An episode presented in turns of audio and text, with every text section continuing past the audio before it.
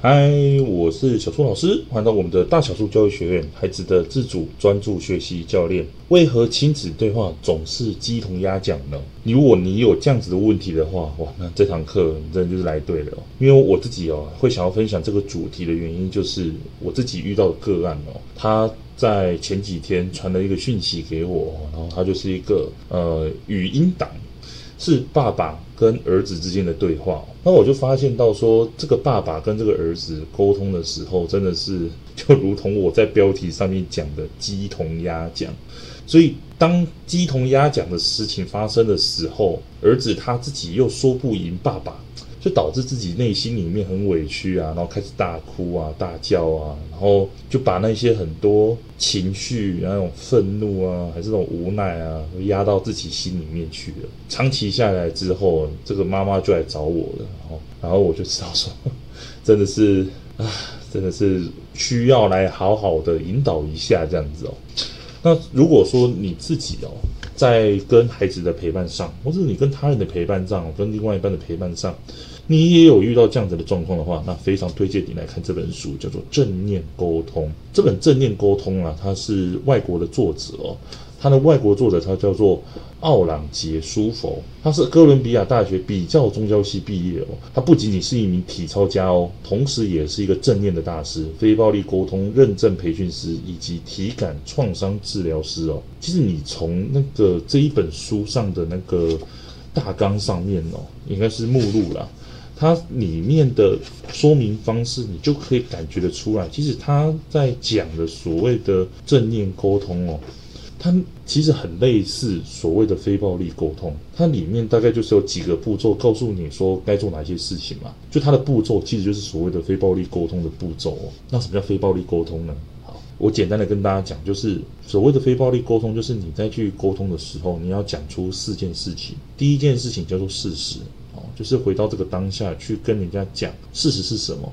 第二个，你要跟人家沟通的是情绪，哦，你的感受是什么？哎，说出来。第三个，你要讲的是说，哦，我的呃需要是什么？我内在的想要是什么？做什么事情哦，可以跟我建立合作？哦，这个内在的需要是什么？来跟他人分享。第四个的话，要讲的是什么？具体、明确而且正向的哦事情是什么？你要怎么做才可以满足我的需求？很具体的去跟人家说怎么做，这样子。从他的书中的排版哦，你就可以发现到说，哇，真的就是 很类似在讲非暴力沟通这样子哦。但是你真的仔细去看这本书哦，它其实不是像呃一般的那种，可能只是喊一喊啊励志的书，不是哦。我自己看了这本书之后，我发现。一件事情，就是我这几周下来介绍的很多书，都是所谓的工具书类型。不知道大家有没有发现，都是一直在教大家说方法怎么处理呀、啊，怎么做啊，这样子。哎，我自己有这样觉察哦，好像是不是改天可以来分享个小说类型之类的书，是不是？或者是那种呃，可能用短文呐、啊，哦，来跟大家分享一下。不一定说好像每次都是工具书，搞得好像压力很大，对不对？所以说，也这是我自己的发现啦。好，那同样的，因为其实里面其实讲了很多的内容，而且还告诉你说方法是哪一些，以及你要怎么做练习。哦，说完练习这件事情，就是我的最爱哦。因为当你在看这本书的时候，你又可以实际的去操练一遍。哎，这个就是我会想要来推荐，不只是你啊，也是推荐给我那个个案哦，请他可以去看完这本书之后，然后怎么样去跟他人做沟通的事情。那当然最好的是可以跟那个爸爸哦，好好的推荐一下。然后请他去看好吗？好，那我来继续看哦。那所以说，他书里面其实讲到的一些东西，我收获有哪一些呢？哦，第一个的话就是刚刚讲的，为何会鸡同鸭讲了。其实，在书里面就有说到一件事情，就是说，很多人他其实在沟通的时候，并没有去回到当下去看到底发生什么事情。他让我学到一件事情啊，就是所谓的，如果你要去跟人家沟通的话，你需要以临在作为引导，以觉知开启对话，回到觉知并努力保持诚实的面对当下正在发生的一切。这叫什么意思呢？因为我们很多人哦，我讲个呃极端一点的状况。不知道大家有没有遇到过一件事情，就是当你在跟某一个人讲话的时候，他总是心不在焉。所谓的心不在焉，就是所谓的当你在跟这个人讲话的时候，他在想别的事情，他其实并没有真的想要认真的，或者是真的想要去听你讲在讲什么。而这个就是我所谓的极端点的状况。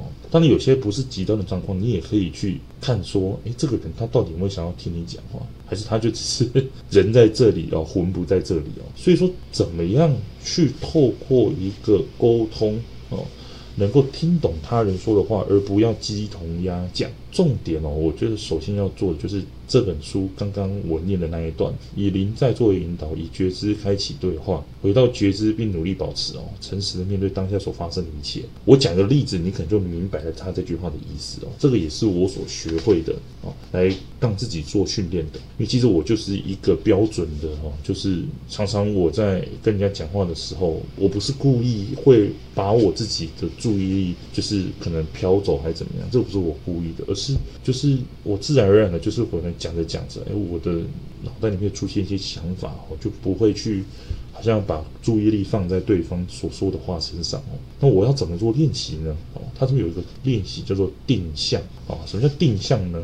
刚刚讲了，就是哎，所谓的临在哦，可能大家不太懂临在是什么。所谓的临在的意思，就是那个临是面临的临，在是现在的在哦我就来说，什么叫做定向练习呢？这个定向练习的目的哦，是要让我们透过基础的练习来返回自然的临在状态。就是你在那个临在的状态，你要怎么样去透过这个状态来引导自己哦？好，这个定向练习，它的意思就是说啊，一开始的时候，第一个步骤，你可以先花几分钟环顾一下哦，所在的环境哦，四周围，带着好奇心啊去探索任何你所看到的东西。OK，你有注意到哪些东西不太一样吗？哦，透过你自己的眼睛目光，让你，移动你的脖子啊、头啊，然后去看哦，留意自己所观看到的形状、颜色、光影啊、线条啊，这些单纯的体验就好了。你的目光被什么东西吸引了？如果有任何东西吸引你的注意力，就把目光停留在那里，用你自己的目标继续探索。好，注意哦。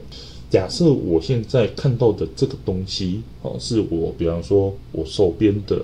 柜子，那这个柜子，它所谓的用你自己的步调继续探索。我自己的做法是，诶，我看到这个柜子，我的人会起来，走到这个东西的旁边，然后蹲下来，然后去看一下，说这个东西到底发生什么事情。好，你做这个动作的时候，哈，他继续往下讲哦。下一个步骤就是留意自己哦，环顾四周之后的感觉。你可能会注意到说，随身体稳定下来，你会自动的深呼吸或吐气，以这种方式使用眼睛。头啊，脖子啊，这些状况，然后让你去感受一下，说，哎，你目前的这个环境是很安全的。好，注意有什么意思？就是当我自己在做这件事情的时候，我会发现到的是，我就是在做这件事情。再说一次哦，当我在做这件事情的时候，我去环顾一下四周，找到一个好，比如说柜子，我走到这个柜子的旁边，我去用我自己的方式，用我自己的步调去探索这个柜子到底是什么。当我在做这件事情的时候，比方说，我就去看看说它的颜色是什么，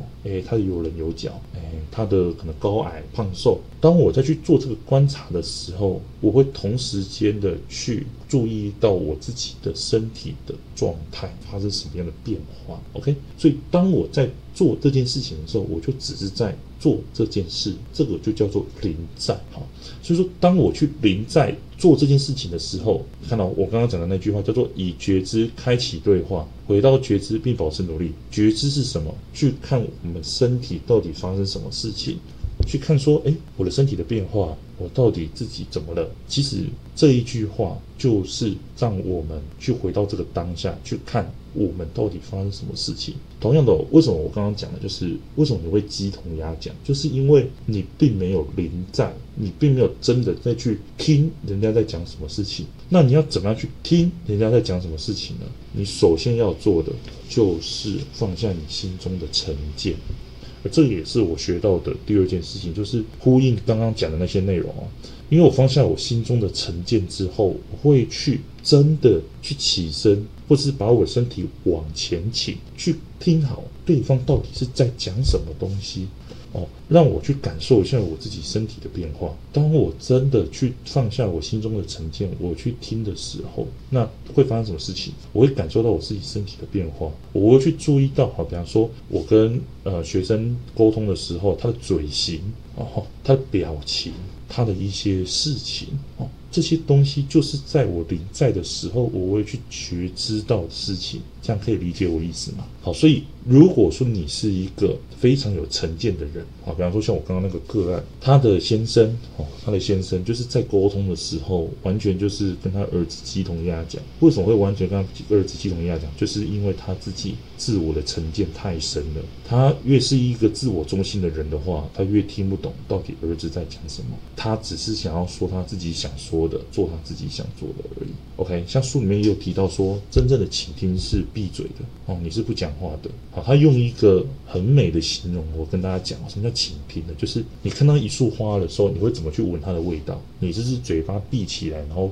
脸凑过去去闻它的味道。那那个动作是什么？就是当你闭嘴了之后，当你没有在出声的时候，你才能真的去把你的注意力放在听这件事情上面。所以我说他用一个很美的形容，就是当你在闭嘴的时候，你去闻个花香，你才会闻得出它的味道。如果你一直在讲话的时候，你去闻那个味道，你是闻不太出来的。就是这个意思。我觉得非常美的意境在解释着倾听啊，回到当下去沟通这件事情哦。所以说，这个就是我在呃。跟个案分享的时候，我会去跟他分享的内容，就是你在去跟孩子做倾听的时候，或者你在跟孩子沟通的时候，为什么你听不懂孩子在讲什么？是因为你脑袋里面有太多的成见，你把你的注意力一直放在你自己脑袋里面的成见的时候，你就不容易做到同理心，更不容易做到沟通。那当然，鸡同鸭讲只是预料之内的事了。OK，好，所以说今天呢，跟大家分享的这个简单的练习哦，以及这本书。那只是说，很多人会好奇说，诶，到底什么叫正念哦？其实这个正念呢、啊，很多人常常会跟什么正向沟通那个搞混哦。其实他们是完完全全的，就是呃两件事情哦。什么叫正念沟通呢？正念沟通的正念的意思就是说，你自己回到这个当下去觉察到，比方说你自己的想法、你的感觉、你做出来的行为，或是感受这一整件事情哦，感受你的感受。感受你的想法，感受你所做的事情，哦，这些全部的事情，就叫做正念，你如果只有看我之前哦，有录过一期 podcast 在讲的九位的橘子禅，哦，他其实也是在讲正念这件事情哦，那大家也可以再回去听一下，哦，听一下我们到底分享了哪些东西哦，好。那今天呢，跟大家分享这本书叫做《正念的沟通》，也跟大家分享的就是，呃，我觉得最有收获的一些事情。这书里面讲了非常非常多的方法，也真的是一步一步带你去做了。那我也跟大家讲了说，诶，其实你光看这本书的目录，你就大概知道说，诶，真的是在讲非暴力沟通这样子，一步一步的去做。那其实这本书它告诉我了几件很重要的事情，是我会推荐给我最近一个个案。他所看的书，第一个的话就是所谓的为什么会鸡同鸭讲呢？因为我们很多时候都活在自己的想法当中，并没有回到那个当下去看到底发生什么事情。那如同我那个个案，他的先生跟他的儿子，他们为什么在沟通的时候常常鸡同鸭讲，导致说儿子最后说不赢爸爸嘛？然后儿子他就会把他的情绪啊，把他的那些愤怒啊压抑到他的内心里面，然后变成是一个。